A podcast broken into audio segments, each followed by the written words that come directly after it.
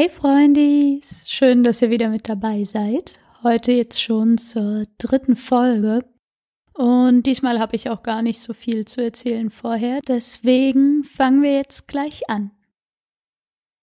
5.11.2018 Medellin, Kolumbien Tattoo Ich auf diesem Hügel, den Blick in die Ferne die Unendlichkeit verleiht mir scheinbar Flügel. Der Puls stark erhöht und die Augen ein wenig geweitet, erfüllt von dem Kunstwerk, welches die Natur ausbreitet. Ich staune, ohne Hintergedanken, ohne Vergleich, nur ich und dieser Moment, diese Tatsache macht mich reich, tausend Ideen, tausend Schritte zu gehen tausend Dinge zu sehen. Ich renne und renne, ohne zu wissen, ob darauf zu oder davon. Aus der Angst heraus die Fähigkeit, mich begeistern zu lassen, zu verlieren. Vielleicht irgendwann jede neue Erfahrung überdeckt von alten Erinnerungsschlieren.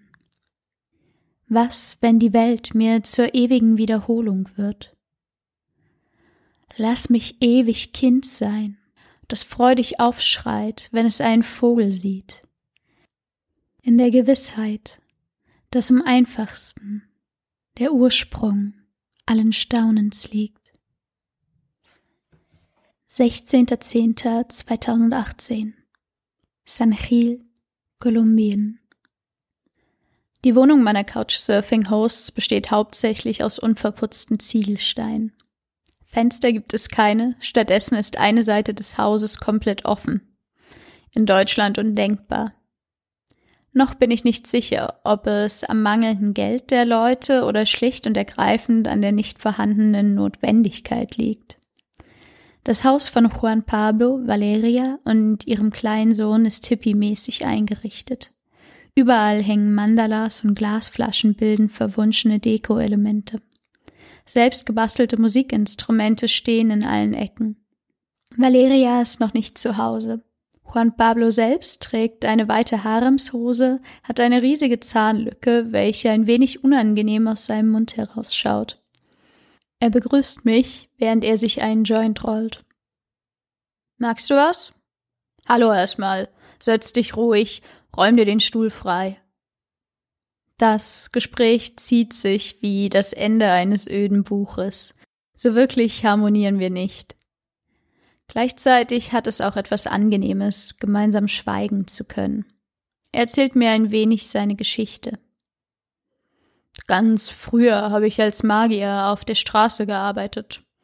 So richtig mit Umhang und Schminke. Irgendwann bin ich dann zum Instrumentebauen übergegangen. Damit konnte ich mit Valeria und dem Kleinen gut durch Südamerika reisen. Frei. Und jetzt bin ich hier als Kajakguide. Dadurch, dass ich bei meiner Mutter wohne, sparen wir uns zum Glück die Mietkosten. Da lässt sich ein wenig zurücklegen. Tatsächlich ist die Wohnung seiner Mutter eher klassisch eingerichtet. Gegen einen kleinen finanziellen Betrag lässt sie mich bei sich unterkommen, da Juan Pablos Familie zurzeit keinen Platz hat. Meine Freude darüber, in einem eigenen Schlafzimmer zu schlafen, wird aber schnell wieder gedämpft. Ich habe keine Zimmertür und so höre ich die Erwachsenen, wie sie bis um elf lautstark Gespräche führen.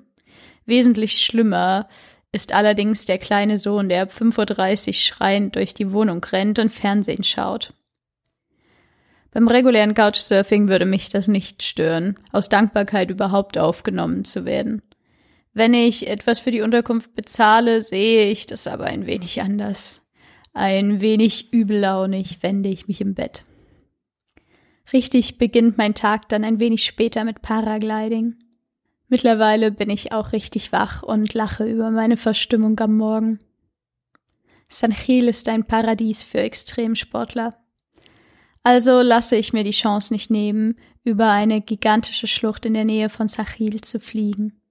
Überraschenderweise bin ich nicht einmal wirklich aufgeregt. Voller Vorfreude.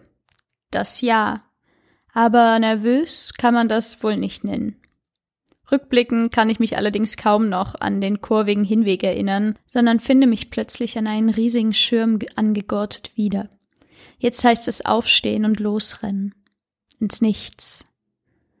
Ob man das als Metapher für den Beginn meiner Reise verwenden könnte?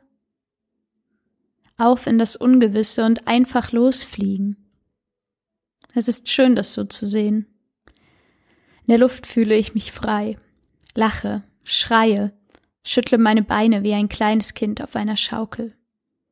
Der Ausblick ist wunderschön, zackige Berge, welche sich scheinbar in den Himmel recken, um diesen zu küssen.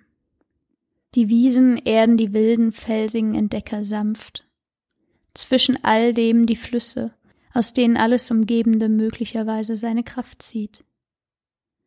Da ich zu sehr damit beschäftigt bin, mir poetische Vergleiche zu überlegen, vergesse ich auf mein Wohlbefinden zu achten. Durch die unruhige Brise ist mir mittlerweile schlecht geworden. Ich muss meinen Piloten bitten, den Flug frühzeitig zu beenden. Es ist fast lustig. Obwohl ich nichts dafür kann, ist mir meine Schwäche, in Anführungszeichen, unangenehm vor den anderen. Wie dämlich. Anstatt stolz auf meine Angstlosigkeit beim Losrennen zu sein, fühle ich mich wie eine Hochstaplerin. So tough wie ich tue, bin ich also doch nicht. Die Rückfahrt verläuft über gefühlte tausend Serpentinen. Ich bin schweigsam, da ich zu sehr damit beschäftigt bin, meinen Magen stabil zu halten. Dennoch kann ich mich dazu durchringen, eine der Hormigas Colonas zu probieren, als einer meiner Sitznachbarn mir den Snack anbietet. Es handelt sich dabei um geröstete Riesenameisen, welche in Kolumbien tatsächlich nebenbei verzehrt werden. Es schmeckt ein wenig wie Schweinefleisch, allerdings sehr trocken und kratzig. Ich habe das Gefühl, dass mir die Beine noch einige Minuten später im Hals stecken. Aufgrund meines flauen Magens entscheide ich mich gegen Rafting am Nachmittag. Stattdessen schleiche ich durch die Straßen San Gils. Alles ist ausgestorben, denn es ist ein Feiertag. El Día de la Raza. In der deutschen Variante Kolumbustag. Er zelebriert die Ankunft Christopher Columbus in der neuen Welt am 12. Oktober 1492. Allerdings wurde der Feiertag umgelegt, um das Wochenende zu verlängern. Praktisch eigentlich. Dieser Tag gibt Anlass zu Streitigkeiten. Ich befand mich nämlich schon am Morgen in einer Diskussion zwischen Valeria und einem Freund Juan Pablos. Dieser regt sich darüber auf, dass dieser Tag gefeiert wird. Er meint, Verdammt, die Europäer haben uns doch alles gestohlen. Das Gold, die Freiheit. Verstohlen werfe ich ein. Ich nicht. Ein auch wenn ich mir nicht sicher bin, ob es der Debatte zuträglich ist. Vermutlich nicht, denn damit vergesse ich, dass ich Teil des Problems bin, da ich von den existierenden Strukturen profitiere. Später räumt er ein, dass der Tourismus zurzeit gut für den wirtschaftlichen Aufschwung Kolumbiens ist. Allerdings lässt er es so klingen, dass das einzig Gute an den Europäern ihr Geld ist. Valeria hält seinen Ansichten entgegen. Die Staaten in Europa funktionieren. Es gibt keine Korruption und keine Armut. Südamerika ist das Problem. Es ist gut und richtig, dass die Europäer uns zeigen, wie Nachhaltigkeit funktioniert. Wirklich überzeugen tun mich beide Perspektiven nicht. 17.10.2018 San Gil, Kolumbien. Ich schreibe diese Worte in dem kleinen und eigentlich viel zu engen Bus nach Bucaramanga. Gestern war ein seltsamer Tag. Zunächst habe ich allein einen Ausflug zu den Cascadas de Juan Curi gemacht. Von dem Bus werde ich mal wieder irgendwo an der Straße rausgelassen. Doch der Weg zu dem riesigen Wasserfall ist schon ausgeschildert. Nachdem ich den Eintritt bezahlt habe, wandere ich also durch die Wiesen und später dann durch dichtes Gewächs. Um mich herum entdecke ich immer mal wieder einen Schmetterling oder einen Vogel im Geäst. Die feuchtwarme Luft zieht sich durch meine Kleidung. Der Wasserfall selbst erschien mir dann gar nicht so spektakulär. Viel wichtiger ist die Rückreise. Ich mache mich also bereit. Irgendwo an der Straße, auf den Bus zurück in die Stadt zu warten. Keine zehn Sekunden nachdem ich mich hingesetzt habe, hält ein LKW. Im Fahrerhaus sitzen ein mit 40er rundlicher Mann und ein Junge. Er könnte etwa mein Alter sein. Sie kurbeln das Fenster runter und bitten mich mit den Worten Na, wir können die Dame hier ja nicht warten lassen. hinein. Ich bin ein wenig überrumpelt, und da ich in diesem Moment der festen Überzeugung bin, dass es sehr unhöflich wäre, abzulehnen, klettere ich kurzerhand auf den mittleren Sitz. Ein wenig unwohl ist mir schon. Zwar unterhalten wir uns entspannt, doch nebenbei versuche ich immer den Weg mit den Erinnerungen von vor zwei Stunden abzugleichen. Zusätzlich suche ich nach Schildern, die einen Hinweis auf die Stadt San Gil geben. Letztlich lassen mich die beiden freundlich an einer stark frequentierten Straße der Stadt heraus. Ich winke zum Abschied und wir gehen unserer Wege. Erst jetzt, einen Tag später, dämmert mir langsam, was für eine unfassbar dämliche Aktion das war. In Kolumbien zu trampen, besonders allein und als weiblich gelesene Person, kann einfach gefährlich sein. Für mich ist Trampen also keine Frage des Mutes, sondern eine der Vernunft. Natürlich ist Victim Blaming nie, absolut nie angemessen, doch ich sollte auch bedenken, dass mir mehrmals geraten wurde, sowohl vom Auswärtigen Amt als auch von anderen KolumbianerInnen, nicht allein in fremde Autos einzusteigen. Ich wusste, was für Sicherheitsregeln es in Kolumbien gibt, Vielleicht sollte ich dann nicht überrascht sein, wenn ignorantes Verhalten irgendwann Konsequenzen hat. Ich habe das Gefühl, dass wir als Touristinnen verstehen müssen, dass ein Land uns häufig in Anführungszeichen so unglaublich gefährlich scheint, weil wir einfache Regeln einfach nicht befolgen wollen. Kurze Fußnote, dazu fand ich die Podcast-Folge Reiseknigge für weiße Allmanns von der kanakischen Welle sehr interessant.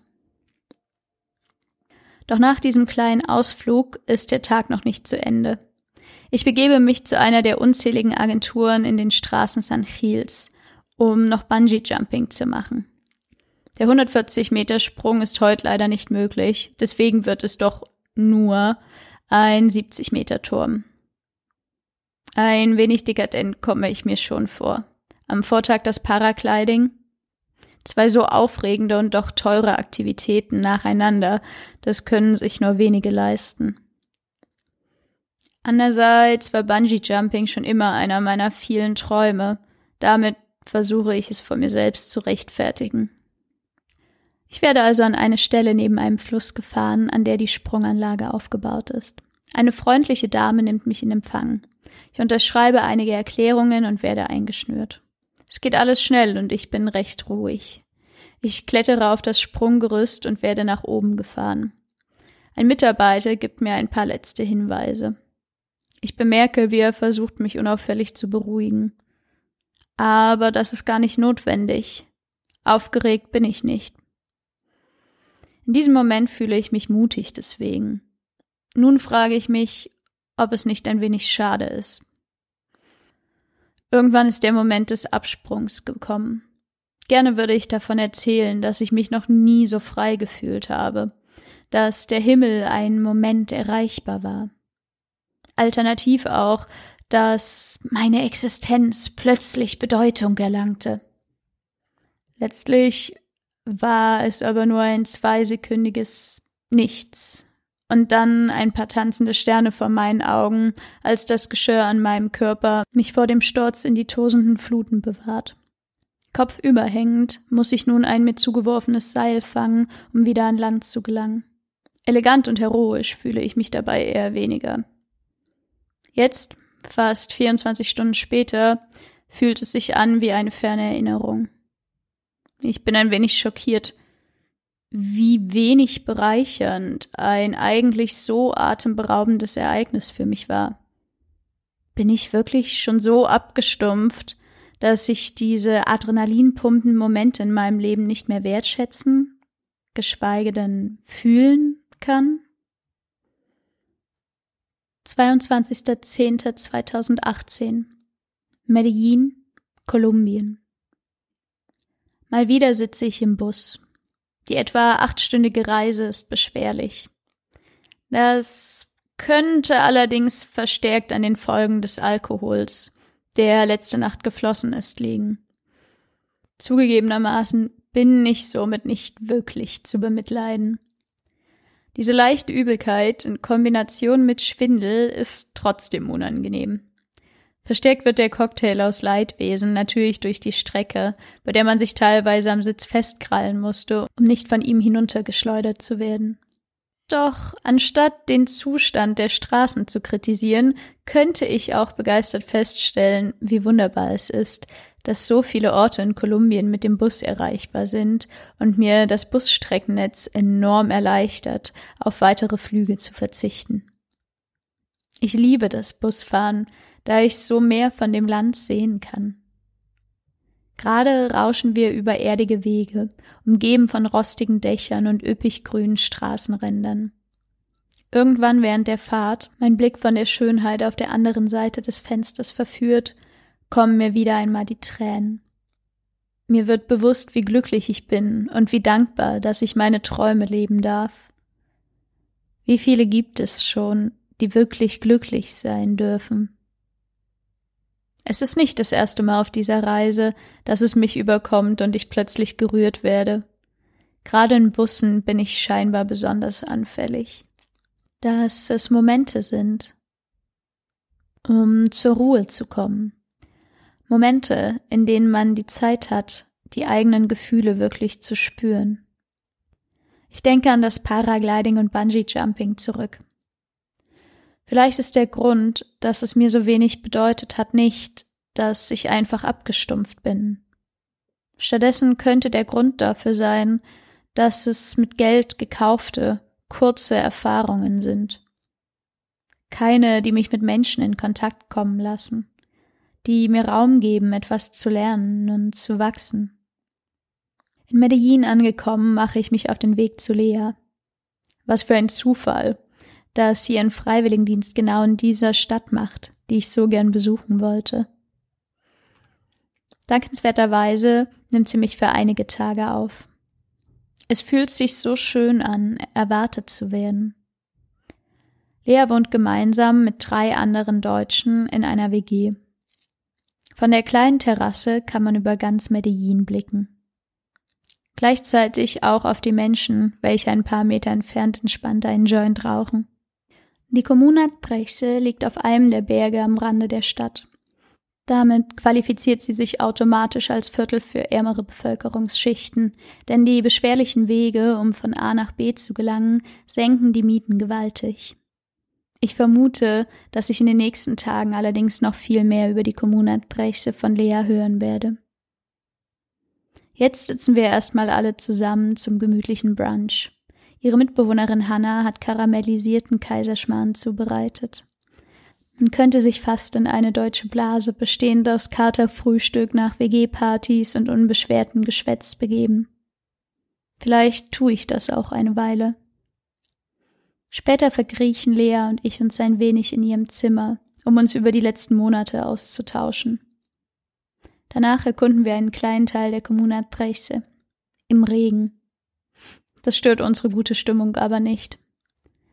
Vermutlich aus dieser Euphorie heraus beschließe ich dann schlussendlich, mir ein Tattoo stechen zu lassen. Vor zwei Tagen hatte ich die Idee für das Motiv zum ersten Mal. Heute erzählte mir Lea dann, dass sich hier so viele ihrer MitvolontärInnen ein Tattoo stechen lassen, weil es in Kolumbien so billig ist. Innerhalb von ein paar Stunden habe ich also die Entscheidung gefällt. Vielleicht ist es gut, dass es bei dem Tätowierer sofort losging und ich keine Zeit mehr hatte zu zögern. Ich bin stolz auf mich, denn ich habe das Gefühl, mit dem Tattoo einen Schritt mehr auf den Mensch zuzugehen, der ich sein möchte frei, spontan, staunend. Genau das sagen auch die zwei kleinen Vogelfüße aus, die jetzt für immer meinen linken Oberarm zieren werden. Lea fragt mich, was die Geschichte dahinter ist. Also, Aristoteles sagte einmal, Staunen ist der Beginn der Philosophie. Naja, und genau darüber habe ich mit einem Freund geredet und wir sagten, ja, ja, genau, das ist wie bei einem kleinen Kind, das einen Vogel sieht und aufgeregt schreit, Mama, Mama, guck mal, ein Vogel. Die Mutter dreht sich dann nur gelangweilt um und antwortet, na und? Ein Vogel halt. Aber das kleine Kind, das staunt. Und das Tattoo soll mich daran erinnern, immer über die Welt, in der ich lebe, zu staunen.